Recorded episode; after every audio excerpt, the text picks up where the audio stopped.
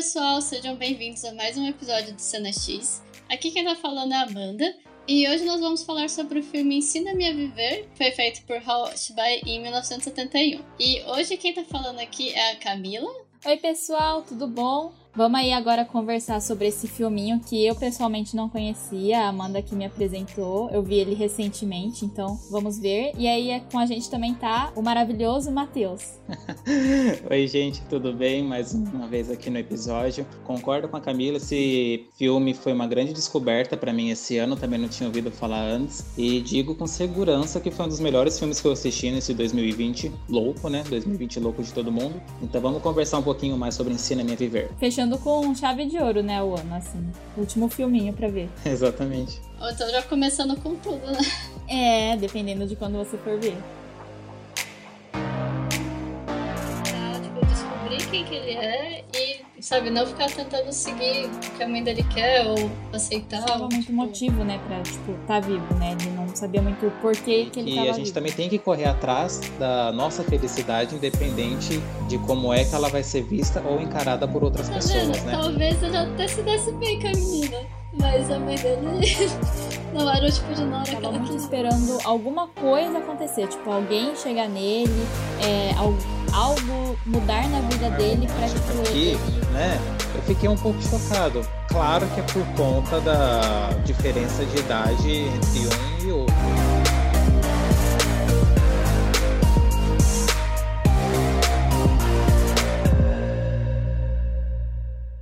Então como a gente já comentou, o filme Ensina-me a Viver, ou Harold and Maude, que é o nome em inglês. E ele basicamente conta sobre a vida do Harold, que é um jovem de uns 20 anos, que é uma pessoa um tanto quanto excêntrica e ele vive. Ele não vive muito de bem com a vida, então ele fica o tempo todo encenando como se ele estivesse morrendo. Então ele encena vários suicídios de uma forma para chamar a atenção da mãe dele e ele gosta de frequentar funerais. Em um desses funerais, ele acaba conhecendo a Maude, que é uma senhora de 80, 79 anos, e ela também gosta de ir para ver funerais por diversão. E eles vão se conhecendo e, vai, e muitas cenas vão refletindo assim sobre a questão de como eles, como a gente vê a vida, como a amizade deles vai sendo desenvolvida e até envolve muita construção da personagem em si e que gera algumas reflexões bem interessantes. E é um tanto quanto bem exótico o filme, tem umas cenas bem diferentes. E é um filme que foi lançado em 1971 e ele foi, na verdade, baseado numa história.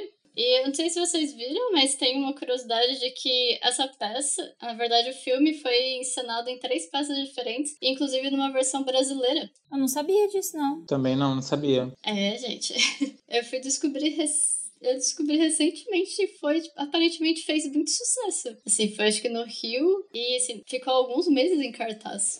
Ah, pera, foi a Glória Menezes que fez o papel da Maldi? Foi. Ah, sim, sim, sim, é verdade. Você falando agora me puxou aqui na memória. Ontem eu estava estudando um pouquinho mais sobre o filme, aí eu vi essa notícia de que teve uma adaptação brasileira para o teatro, né? E que foi a Glória Menezes que interpretou a Maldi. Eu fiquei muito, assim, encantado com as fotos, assim, porque ela tá muito fofa. Ela já é fofa, né? Ainda mais com esse papel da Maldi, que é super carismático, que a gente vai conversar mais pra frente. Falei, ai, ah, queria ter visto, né? Mas nem sabia na época. Mas aí a peça é baseada diretamente no filme mesmo. É, pelo que eu vi, na verdade é mais baseada na, no conto. Porque o filme foi baseado num conto. Tanto é que eu nem sabia disso, eu fui descobrir recentemente também. Mas eu vou falar que, apesar da adaptação ter ficado boa, o livro conta bem mais detalhado. E falaram que algumas das cenas que no livro conta assim, bem mais resumido, né? Por conta do tempo, fica mais explicado no livro.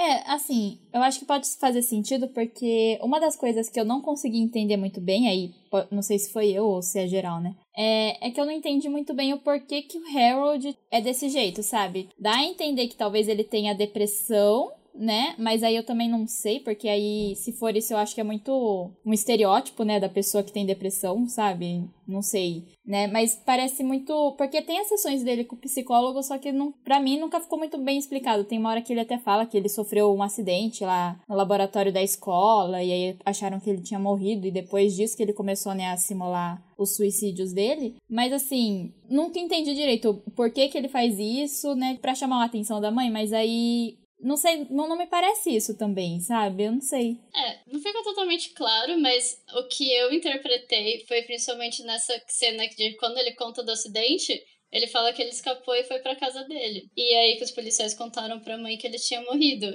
E quando ele conta pra Malja, eu acho que é uma das cenas que assim, você fica meio chateado porque tem muita emoção quando ele tá contando isso. E que ele fala que ele percebe que ele meio que preferia estar tá morto. E depois disso que realmente ele começa a tentar esses suicídios, né? Por uma forma de realmente chamar a atenção da mãe dele. Eu acho que é mais por conta disso, sabe? Meio que a ele não, ele não se encaixa, até porque tem, a mãe dele fala de muitos estereótipos também, que isso eu acho que é um outro ponto legal do filme. Mas eu acho que fica muito na questão dele tentar, tipo, descobrir quem que ele é e, sabe, não ficar tentando seguir o que a mãe dele quer ou aceitar, ou, tipo, sabe, não ficar querendo chamar a atenção dela. Porque no final ele tá totalmente diferente. Mas não pelo que eu entendi do filme, não tem uma explicação assim definitiva de porquê. Uhum, é, então, quando eu vi, terminei de ver o filme, na verdade, também fiquei com essa interrogação na cabeça. O filme acabou, eu falei, nossa, bacana, gostei da história. Mas depois que veio aquele estalo na cabeça, eu falo, nossa, mas por quê? Qual que o que, que aconteceu com ele, né, para ele ter essa motivação de encenar os suicídios e tudo mais, né? Isso não deixa muito claro. É, mas é uma coisa assim que não atrapalha em nenhum momento assim no desenvolvimento do filme, na construção da personagem, né? E foi bem bacana é, ver assim as reações que a mãe dele tem durante o filme, né? Com as interpretações de suicídio que ele faz, porque logo no começo do filme, ah, isso não é spoiler nenhum, gente. Então vocês é, já vão saber logo de início. É a primeira cena. É, a primeira cena, que já é ele se enforcando, né? Aí tá, tá ele pendurado na sala, entra a mãe na, no cômodo, vê ele pendurado lá e ela não esboça nenhuma reação chocante nem nada. Ela pega o telefone, faz o que tem que fazer, sai da sala e fala: Olha, na próxima vez tenta ser mais realista. Eu achei o máximo isso. Eu falei: Meu Deus, o filme já começa assim, agora vamos ver o que mais que tem para ser mostrado pela frente. Eu achei muito maravilhoso. Nossa, realmente, o filme começa assim, e aí a hora que ele se suicida, eu fiquei assim: Ah, então a gente vai ver flashback, tipo, o que levou ele a se suicidar, sabe? Alguma coisa. E aí a hora que a mãe, dela, a mãe dele só olha, eu fico. E nossa, realmente, foi nesse momento, eu acho que o filme me ganhou, que eu fiquei tipo, gente, o que, que tá acontecendo? Mas isso que a Amanda falou, né, de tipo, que a mãe tentar às vezes mostrar pra mãe que ele não era, tipo, quem ela queria que ele fosse, né, alguma coisa assim para mim ficou muito óbvio numa cena que eles estão. Ela tá querendo que ele se case, né? E aí ela fica preenchendo aqueles papéis lá de tipo. Esses. Formulário. É, formulário de par perfeito, sabe? para encontrar só uma gêmea, umas coisas assim. E assim, ela preenche com a opinião dela. Ela não tá nem aí se ele concorda com o que ela tá preenchendo ou não. Ela fala o que, que ela quer, sabe? E aí eu fico assim, miga. Sim, ainda ela fala, né? Ai, me ajuda aqui a responder os negócios, mas não, é só ela que vai respondendo e tudo mais, né? E uma coisa assim que eu achei bem assim é interessante no filme é o ator que interpretou, porque tinha hora, principalmente no começo do filme, eu falava, ah, eu acho que ele é uma criança, porque eu nunca vi assim uma uma feição que fica bem ali na linhagem de uma coisa infantil para uma coisa juvenil, sabe? Tinha hora que eu falava, meu Deus, eu acho que esse cara deve ter uns 13 anos, mas daqui a pouco ele tava dirigindo, sabe? Aí depois já tá arranjando casamento para ele. Eu falo, nossa senhora, mas assim, a escolha do ator, ele tem uma feição assim bem peculiar que eu acho que casa perfeitamente com com o personagem, né? Mas isso me chamou muita atenção também. Não sei se vocês tiveram essa impressão no primeiro momento, para quem não sabia aqui da, da obra literária, né? Se era com um jovem já mais na fase adulta ou com uma pessoa pré-adolescente, criança, assim. Eu, ó, eu honestamente eu assisti faz muito, muito tempo a primeira vez. Eu era, sei lá, adolescente. E eu lembro que eu tinha achado muito estranho porque ele parece realmente muito jovem. Ele parece muito pequenininho. Não, eu também. Quando quando eu comecei a ver, eu também fiquei, tipo, eu achava que ele devia ter no máximo uns 15 anos, sabe? Beirando talvez os 16, né? Mas aí vai mostrando, aí fala que, tipo, ele já, tipo, tá velho, aí a mãe dele quer que ele case, e aí fala que, tipo, do exército, e no exército você só pode com 18, aí eu fiquei assim, gente, com quantos anos essa pessoa tem?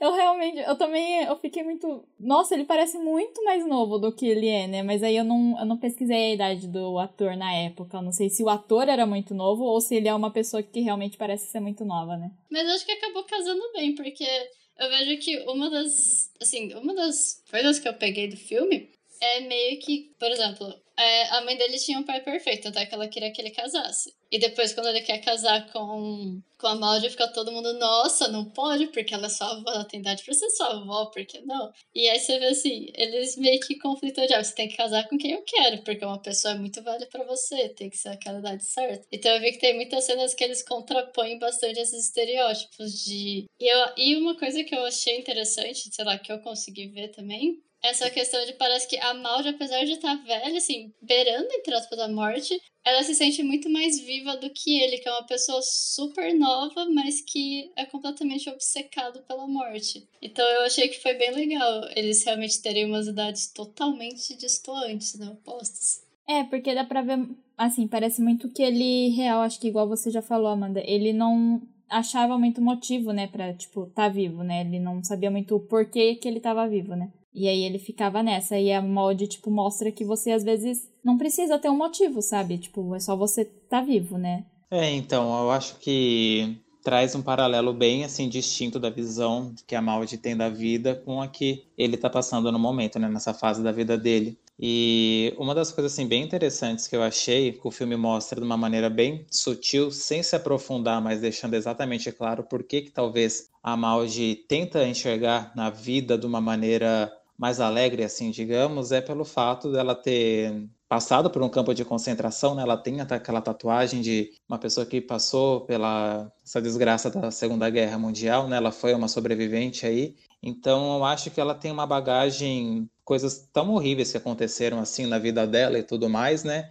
Que ela pregou na vida dela uma maneira de enxergar a vida do, do modo diferente, de não levar tudo aquilo que ela passou dentro daquela fase da vida é, para os anos seguintes da, da existência dela, né? Então, eu acho que isso daí é um ponto muito bonito e positivo do filme, porque daria uma porta assim de entrada facilmente para só focar em drama, em uma história de desgraça e tudo mais, né? De tudo que ela passou, mas não, né? ela mostra o outro lado da moeda, de que a vida tem que continuar, que apesar de tudo que aconteceu, coisas boas podem se tornar a ser realidade e que a gente também tem que correr atrás da nossa felicidade, independente de como é que ela vai ser vista ou encarada por outras pessoas, né? Então, acho que o contraste entre as duas personagens casa muito, porque ele joga assim umas perguntas para ela, né, sobre, enfim, coisas rotineiras assim, ela sempre dá umas respostas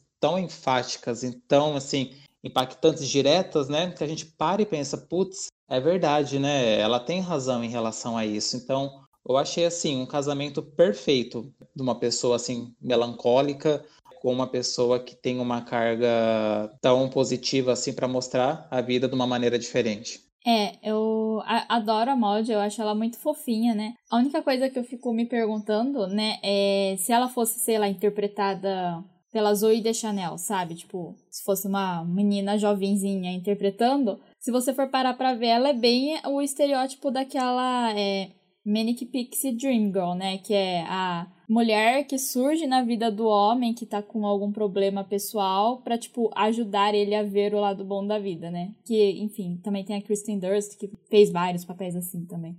E aí eu ficava tipo, gente, ela é igual. É, e é um filme muito antigo, eu fico, eu acho que ela é inspiração para essas personagens, sabe? Que foi o boom, assim, na década de 2000, né? Nossa, porque era muito parecido, principalmente... Eu me lembro muito aquele Elizabeth Town, sabe? Com Orlando Bloom. Que a Kristen Durst, tipo, aparece e ela é muito igual a Maud, sabe? De tipo, ai, tá sempre feliz e sempre vem do lado bom das coisas. Eu fiquei assim, nossa, é muito parecido, sabe? Eu não sei se é só coincidência isso? Não sei. Até inclusive esse filme Elizabeth Town eu nunca assisti, então não, não, não posso falar nada.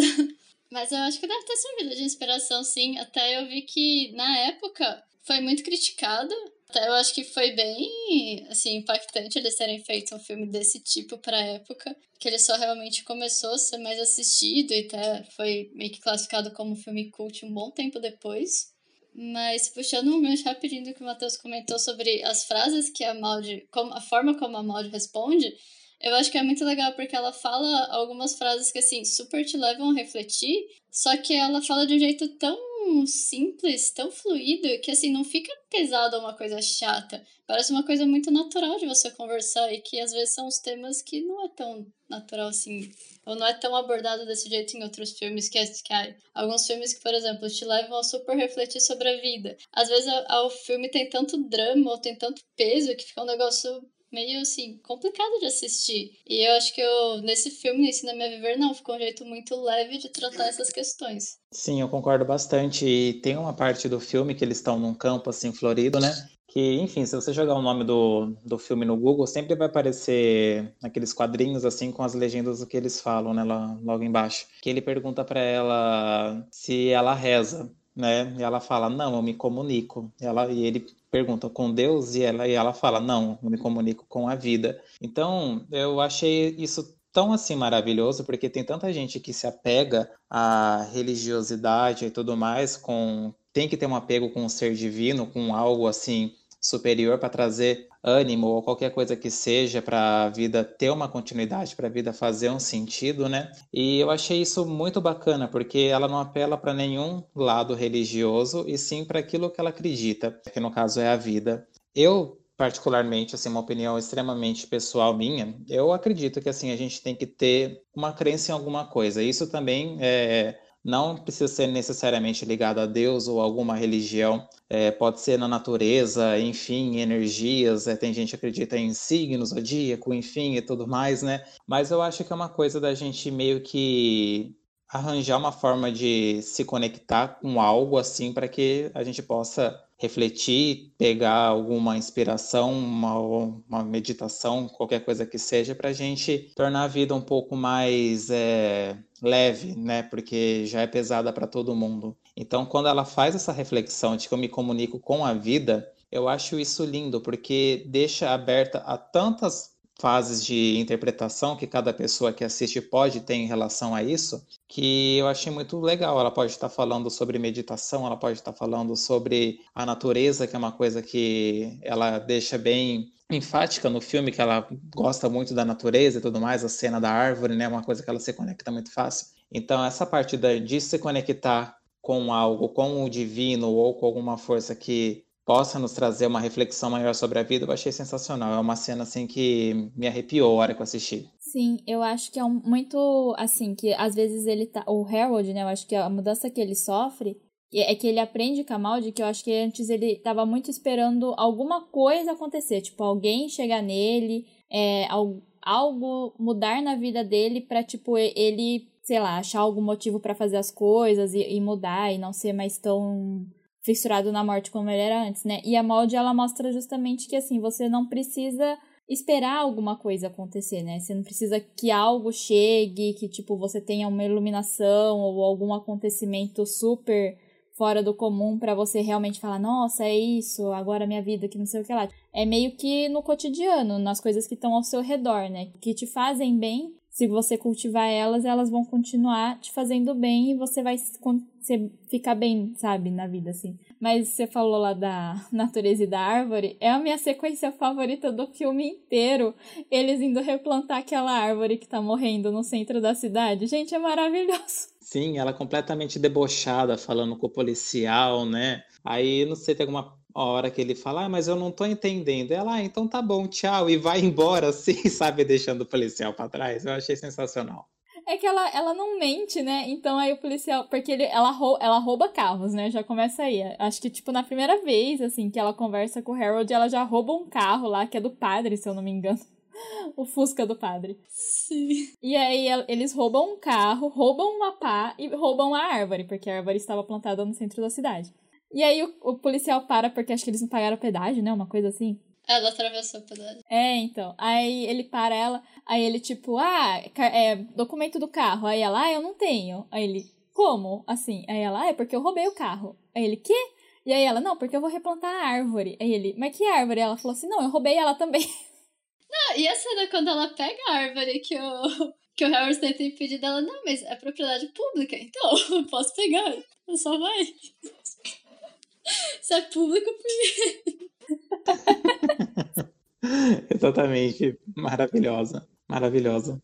Nossa, e aquela outra cena, é, e aquela outra cena que ela estaciona, tipo, toda errada, assim, o carro em cima da calçada. Aí os policiais, tipo, nossa, olha que isso, quem estacionou mal assim? Aí ela. Nossa, realmente, tem que parar uma pessoa dessas. É o pior é que ela vai, entra num outro carro, rouba e vai embora. O que eu acho assim muito incrível é como ela tem uma facilidade para roubar carros, né? Porque parece que a pessoa que estacionou deixa o carro aberto com a chave no contato prontinho, né? Então qualquer pessoa pode roubar um carro naquela cidade, é incrível.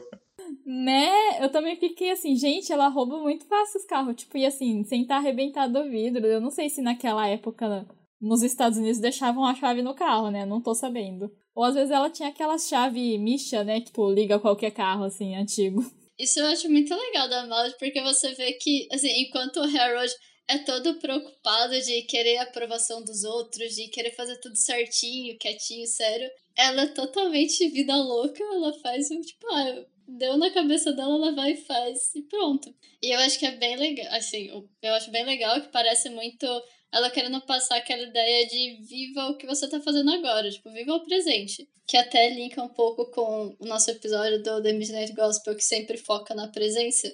E eu acho que é muito isso, porque o filme todo você vê que ela tá sempre fazendo tudo na hora que ela decide e ela não fica muito se preocupando com o que vai acontecer depois. Ela só, tipo, ah, eu quero tal coisa, eu vou fazer tal coisa. Ah, a planta tá sofrendo, eu vou tirar a planta daqui. Eu não posso usar esse carro, eu vou pegar o que eu posso. Então, tipo.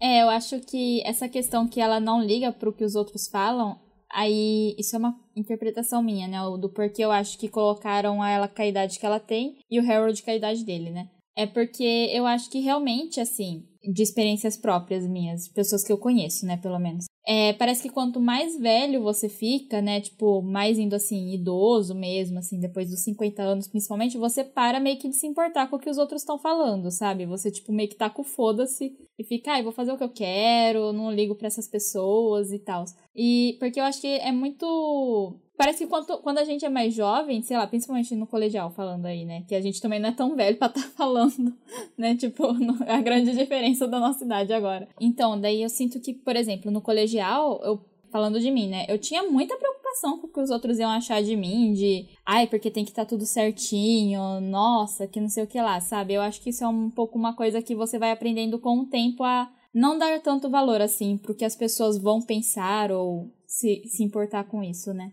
Sim, eu concordei com a sua interpretação e é mais ou menos isso mesmo, porque uma senhora com 79 anos, assim, sabe, que passou por tudo que já passou, ficar se importando com o que os outros vão julgar, não sei qual palavra que eu posso usar, mas é, deixa bem claro que ela realmente não se importa com o, que o, com o julgamento, é o julgamento com que as outras pessoas vão ter em cima dela é, perante as atitudes que ela vai demonstrando perante o filme, né? Mas eu acho incrível e tem muito disso também. E em paralelo, assim, também o Harold, né? Aí tem uma outra visão de que, ai, o que será que eu posso transparecer para as pessoas e tudo mais da minha imagem, né? Ele já deixa a imagem dele de um jeito bem excêntrico para as outras pessoas, principalmente quando chegam as pretendentes é, na casa dele, as pretendentes na, a serem esposas, namoradas, enfim, né? Que ele sempre monta alguma situação ou que ele tá pegando fogo, que ele tá se mutilando, que ele tá se matando.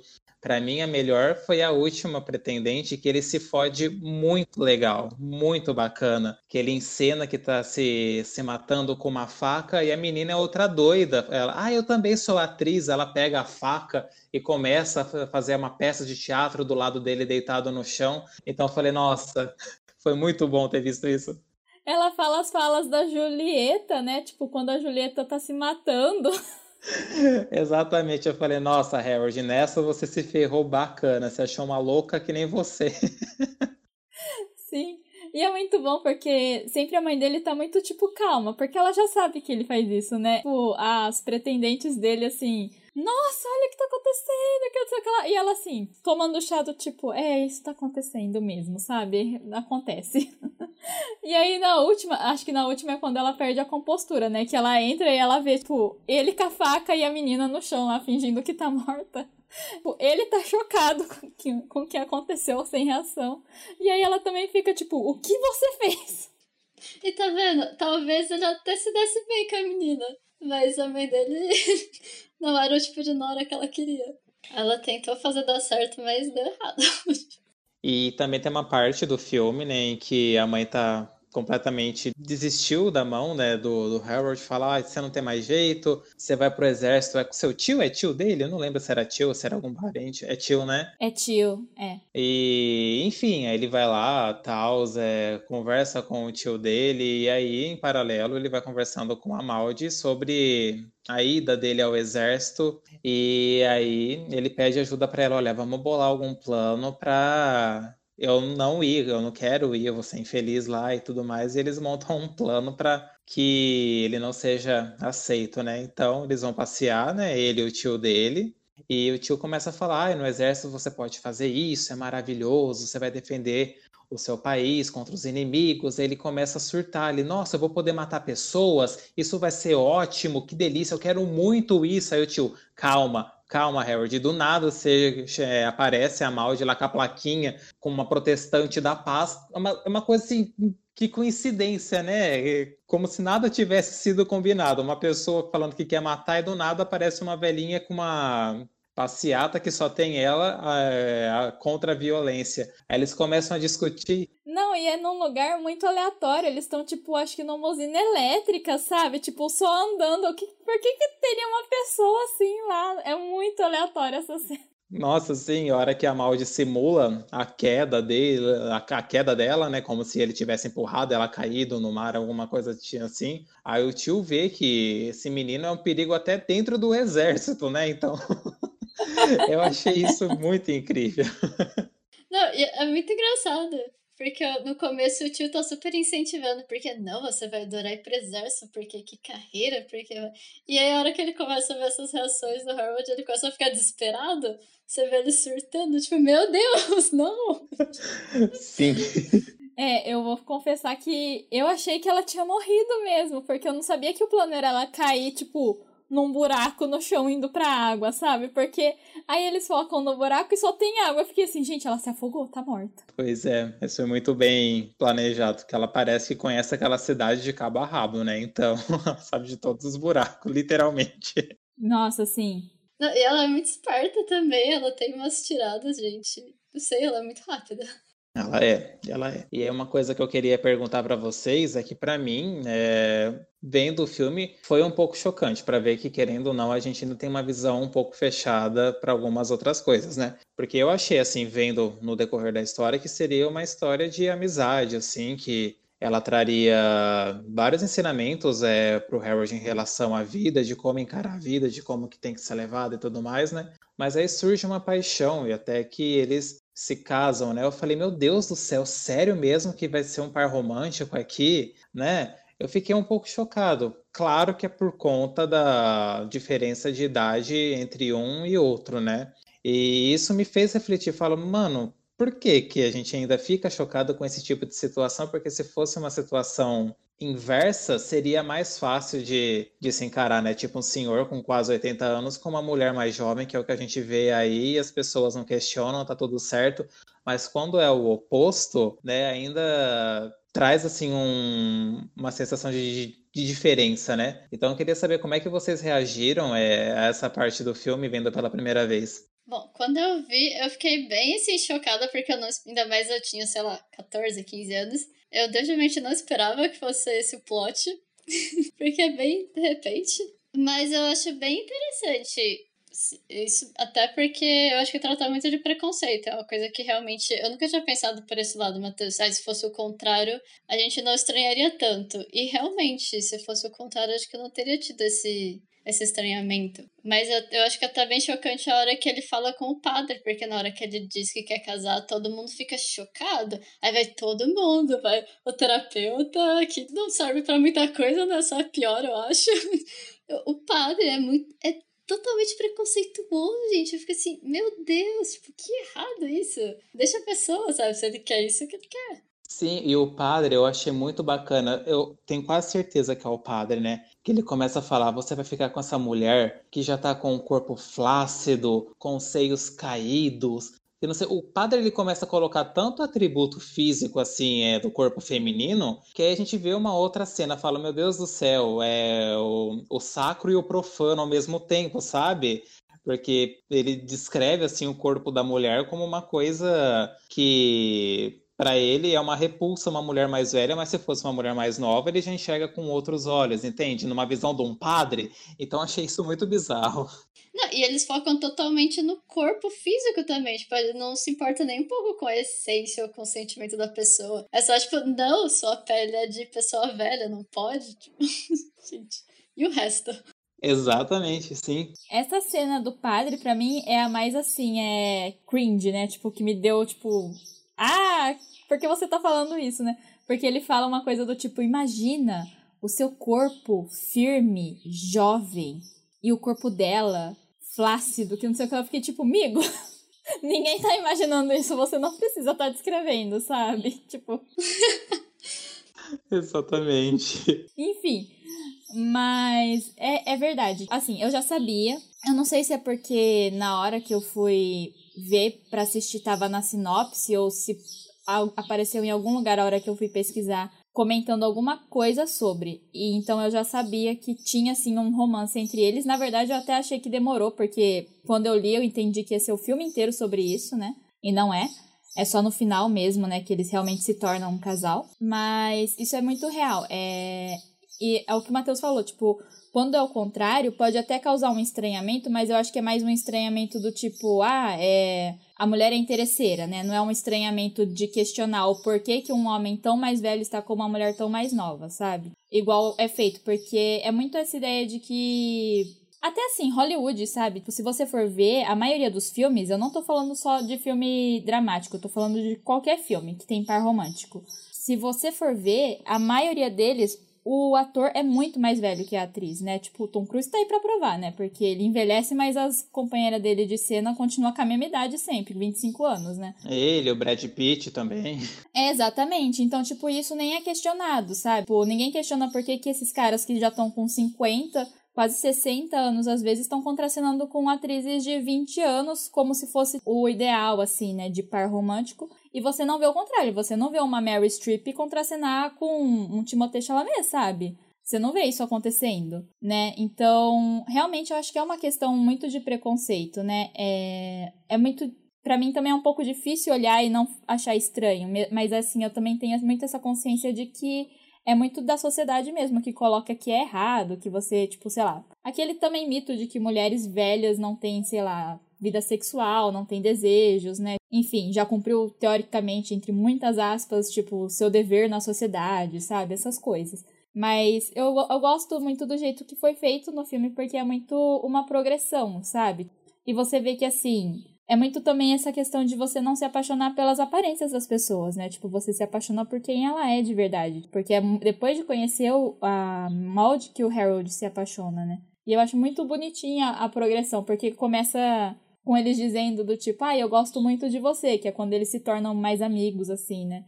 E aí depois eles evoluem para um, ah, eu te amo. E aí só depois eles ficam juntos, sabe? É muito bonitinho. Sim, é verdade. E tem uma cena assim que eu achei muito bonita. Tipo, eu sou uma pessoa 0% romântica, mas é, essa cena me, me pegou assim, que ele dá um presente para ela, eles estão na beira de um lago, né? Ela fala: "Nossa, esse foi o presente mais bonito que eu recebi nos últimos anos", que não sei, né?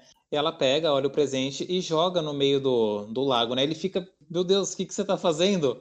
Né? Ela fala, né? Pelo menos agora eu sei onde é que tá. Né? Então eu achei isso muito bonito dela dar uma importância assim ao local de onde aconteceu a situação do que realmente ao presente material, né? Então achei isso muito bonito e duvido que alguém hoje teria alguma coragem de fazer algo semelhante. Nossa, eu fiquei chocada quando isso aconteceu. Até, até agora, tipo, eu entendi o que ela quis fazer, sabe? Qual é a mensagem, mas aí eu fico pensando, eu fico, nossa, gente, eu acho que eu não ia gostar que alguém fizesse isso com um presente meu, sabe? É, mas eu acho que tem muito isso também de, da questão física de desapego. Porque realmente, o que importa, o objeto, teoricamente, é uma representação só. É que às vezes a gente acaba super valorizando. E também, se eu desse um presente e alguém jogasse fora na minha frente, eu ia ficar assim, poxa, magoa, mas.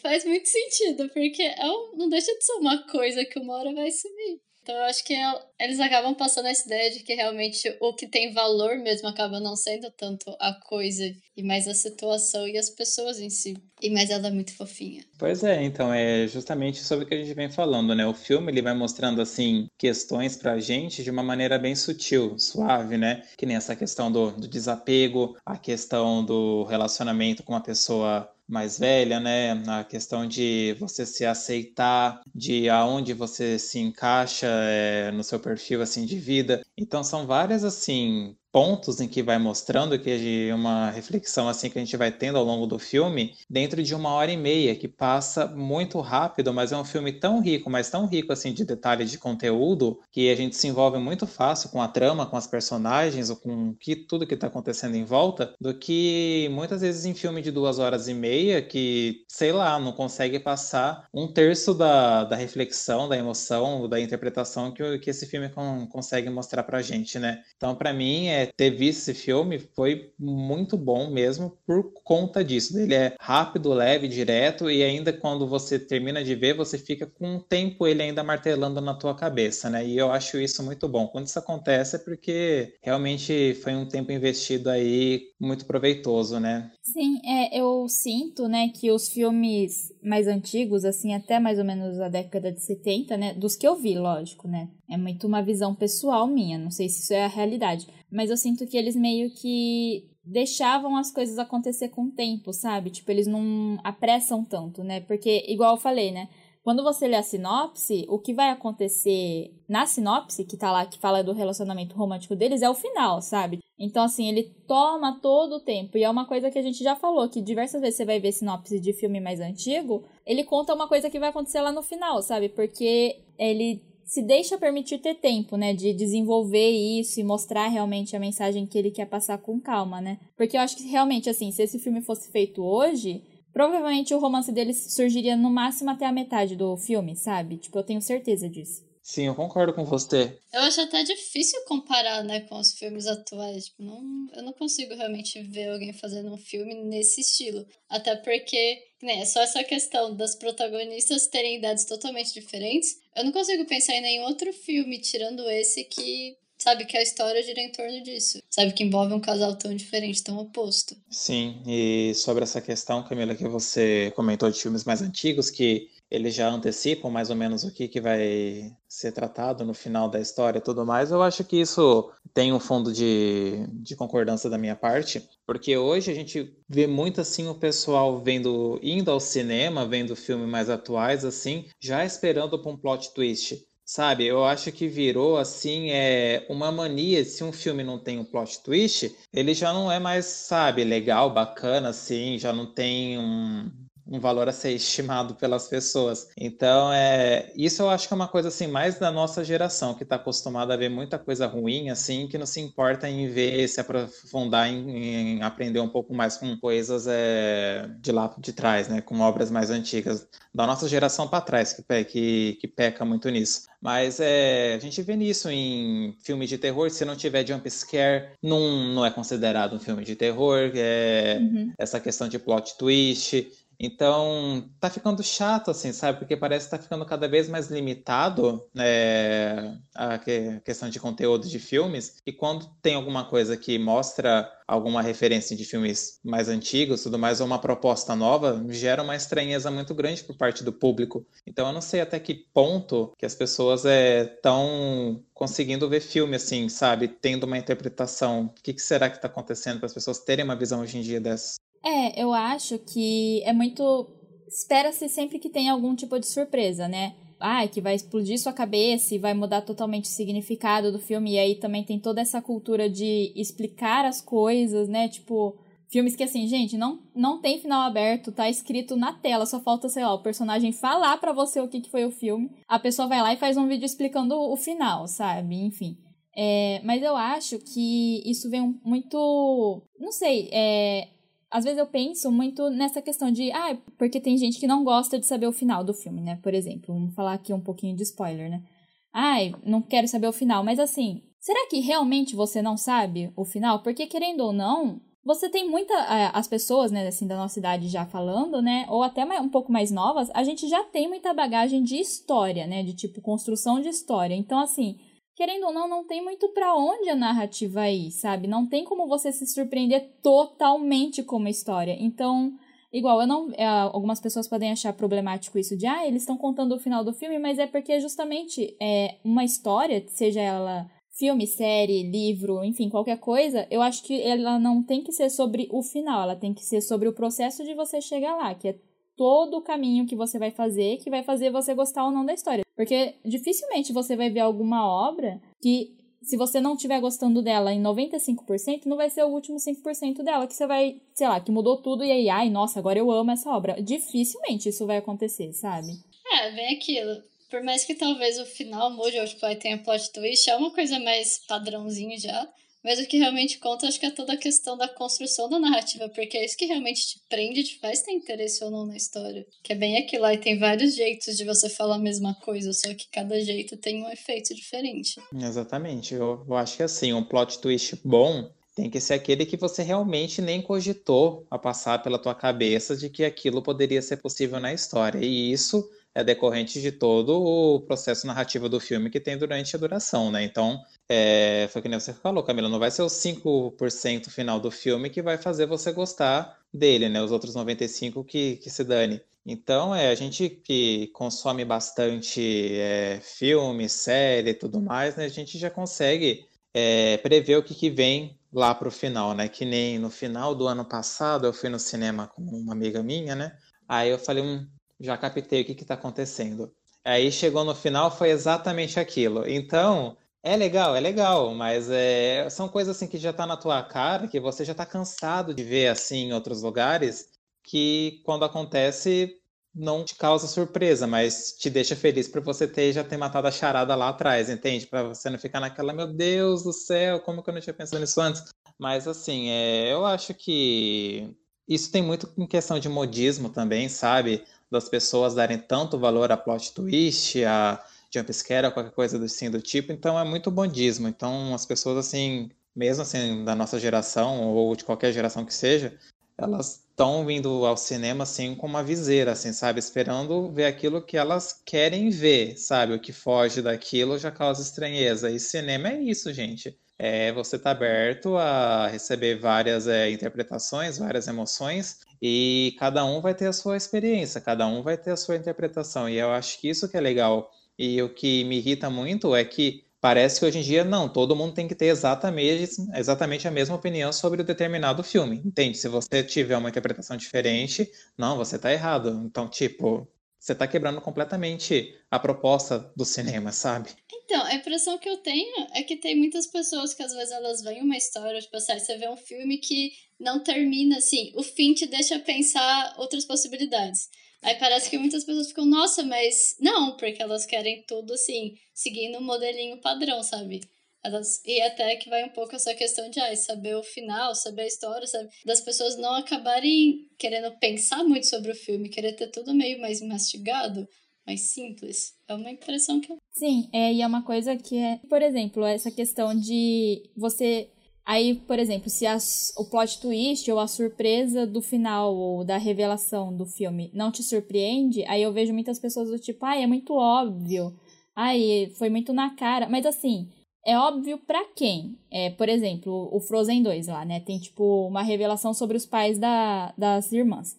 E aí eu saí, eu gostei muito do filme, e eu saí as pessoas falando, ai, mas era muito óbvio essa revelação na, na metade do filme, eu já sabia que ia ser isso. Aí eu fiquei assim, mas é óbvio para quem? É óbvio para você, pessoa de 25 anos que já viu um monte de filme, série, livro na vida, ou é óbvio para criança de 10 anos para quem o filme foi feito? Né? Porque tem isso também. É o que o Matheus falou, quando você vê muita coisa, tem coisas que você já sabe o que vai acontecer, sabe? Porque ninguém tá, consegue inventar a roda de novo também, né, gente? E, assim, uma boa, boa narrativa, tipo, ela vai plantando sementes para revelação. Então, se você conseguir pegar essas sementes, você vai saber o que é. E aí, se não tiver essas sementes, vai ser o momento que você vai falar assim: isso não faz sentido. Que que tá acontecendo, né? Exatamente, que nem é o caso aí do Ensina-me a Viver, né? Que tem uma narrativa muito boa, as sementes deles fluem, crescem assim, e na hora que revela a intenção do Harold de casar com a Maldi, né? O que mais me chocou assim, claro, depois da questão da idade e tudo mais, é porque eu não esperava realmente que eles seriam um par romântico no filme.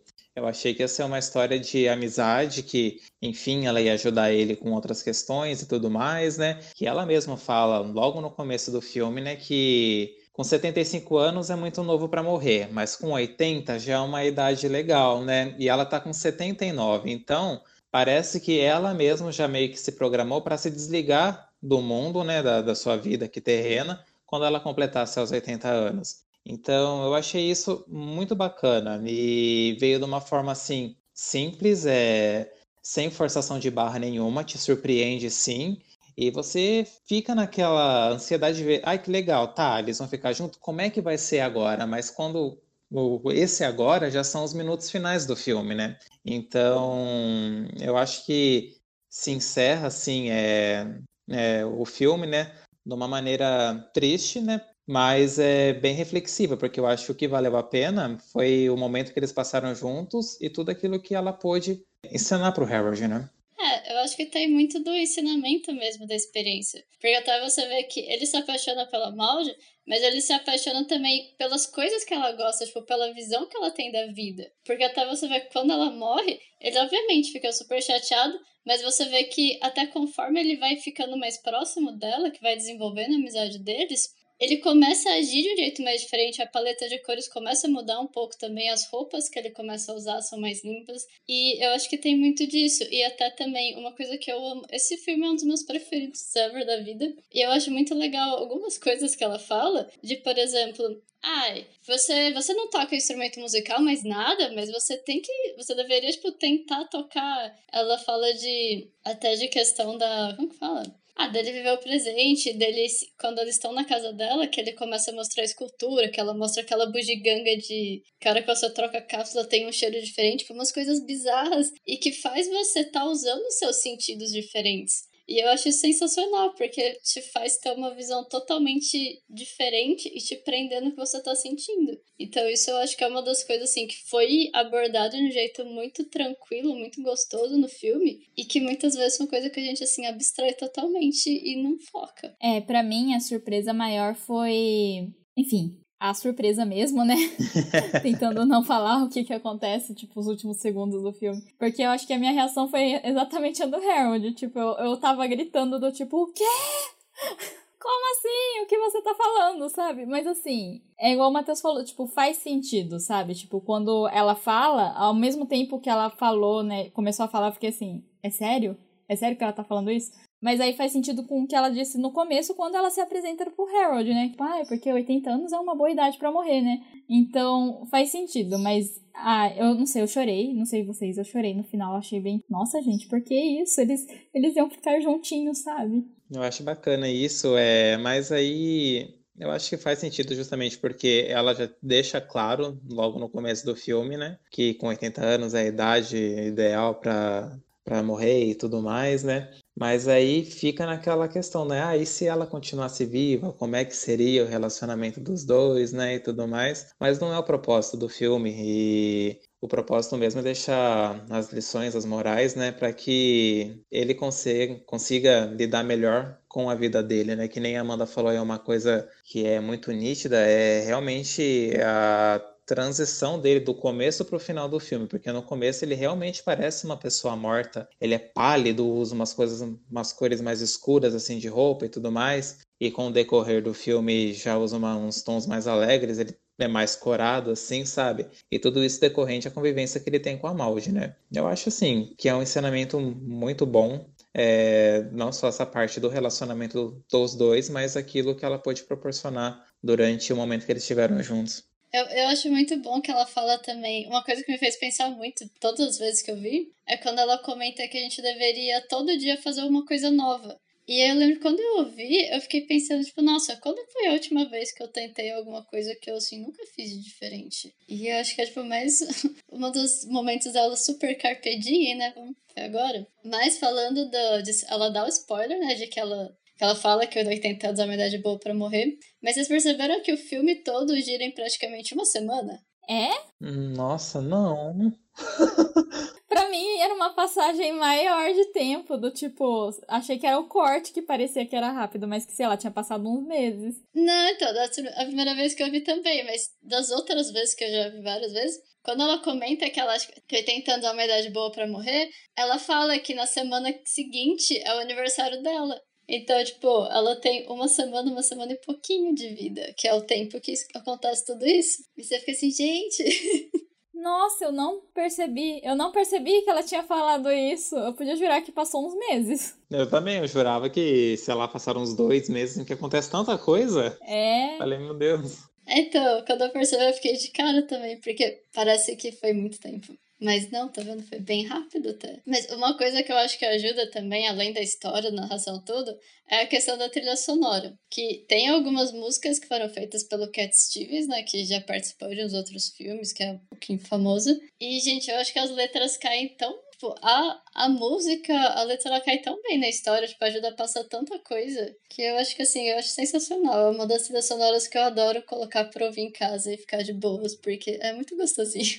Sim, eu acho que principalmente a música que toca nos créditos, que é uma música que toca também na metade do filme, né? É, ela meio que resume toda a história, né? Ela é muito boa, assim. Sim, e também a ambientação, né? O, a fotografia assim, do filme é muito bonita. Tem uma parte lá que eles estão no cemitério lá e a câmera vai se afastando e você vê aquela coisa imensa, parece uma cidade, aqueles tantos de túmulozinhos assim. Eu achei é, muito bonito o enquadramento do filme assim também. É, é, assim, o conjunto geral, né? Eu acho que faz esse filme ser memorável, né? Na toa que se tornou um cult aí. Eu só ia comentar da atriz, né? É, eu não sei se, vocês já conheciam antes o trabalho da, da Ruth Gordon, né? Ela é uma veterana no cinema, né? Faleceu nos anos 80 e ela nasceu em 1896.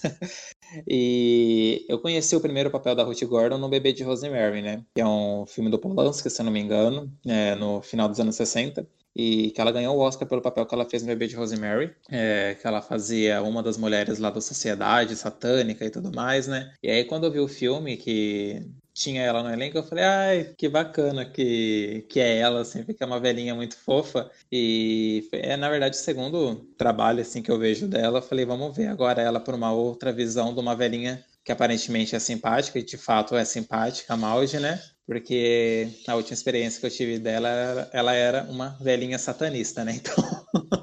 Então, vamos ver esse contraste aí de interpretações. E ela é muito carismática, a atriz é muito fofa.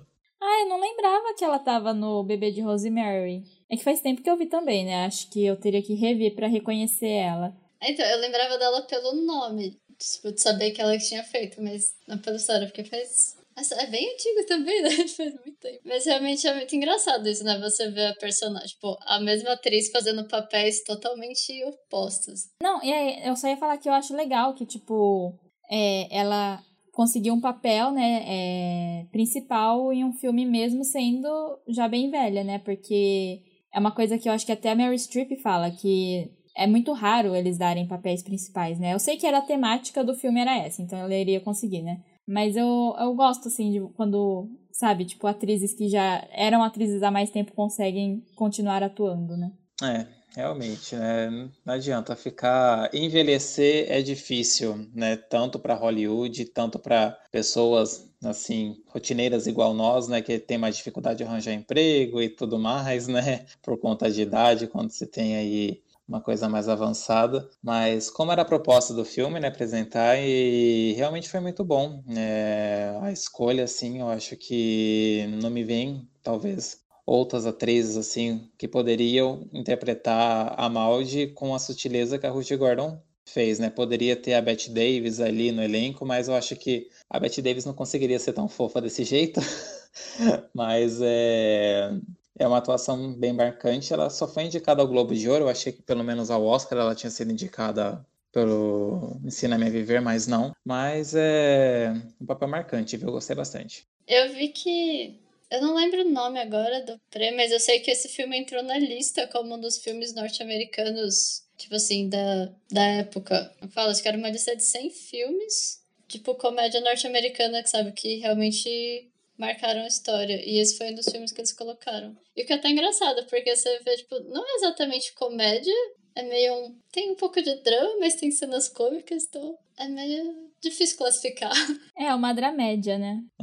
É, é um misto. Que tanto é que no começo eu achei que ele tinha uma pegada assim de filme europeu, né? Eu falei, nossa, será que esse filme europeu é um filme inglês, assim? Mas não, produção americana. Eu falei, nossa, interessante. Me enganou. Ele tem muito uma vibe assim de cinema francês, né?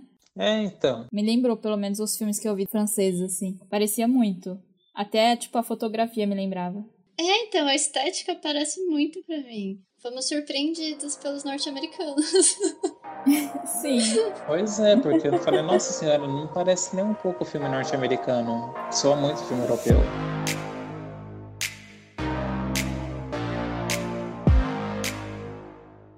Bom, gente, esse foi mais um episódio aqui nosso de Cena X. Espero que vocês tenham gostado aí do nosso bate-papo sobre Ensina-me a Viver, é, que tenha despertado interesse em vocês a lerem a obra ou ver o filme que está disponível no Amazon Prime. E a gente se vê numa próxima. Obrigado e tchau, tchau. Sim, vão lá conferir o filme, porque igual a Amanda falou, entrou lá para uma lista de filmes que devem ser vistos, né, que são dos Estados Unidos. E ele merece muito ser visto, né? Eu acho que ele não é tão comentado aqui, pelo menos eu nunca tinha visto ninguém comentar antes da Amanda. E é aquela coisa que você vê e se pergunta o porquê, né? Não é tão falado assim.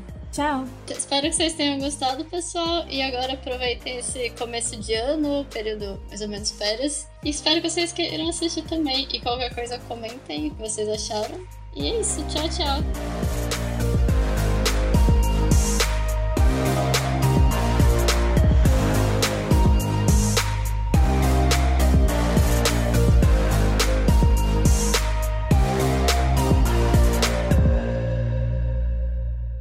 A música usada nesse podcast é de Dan Henning.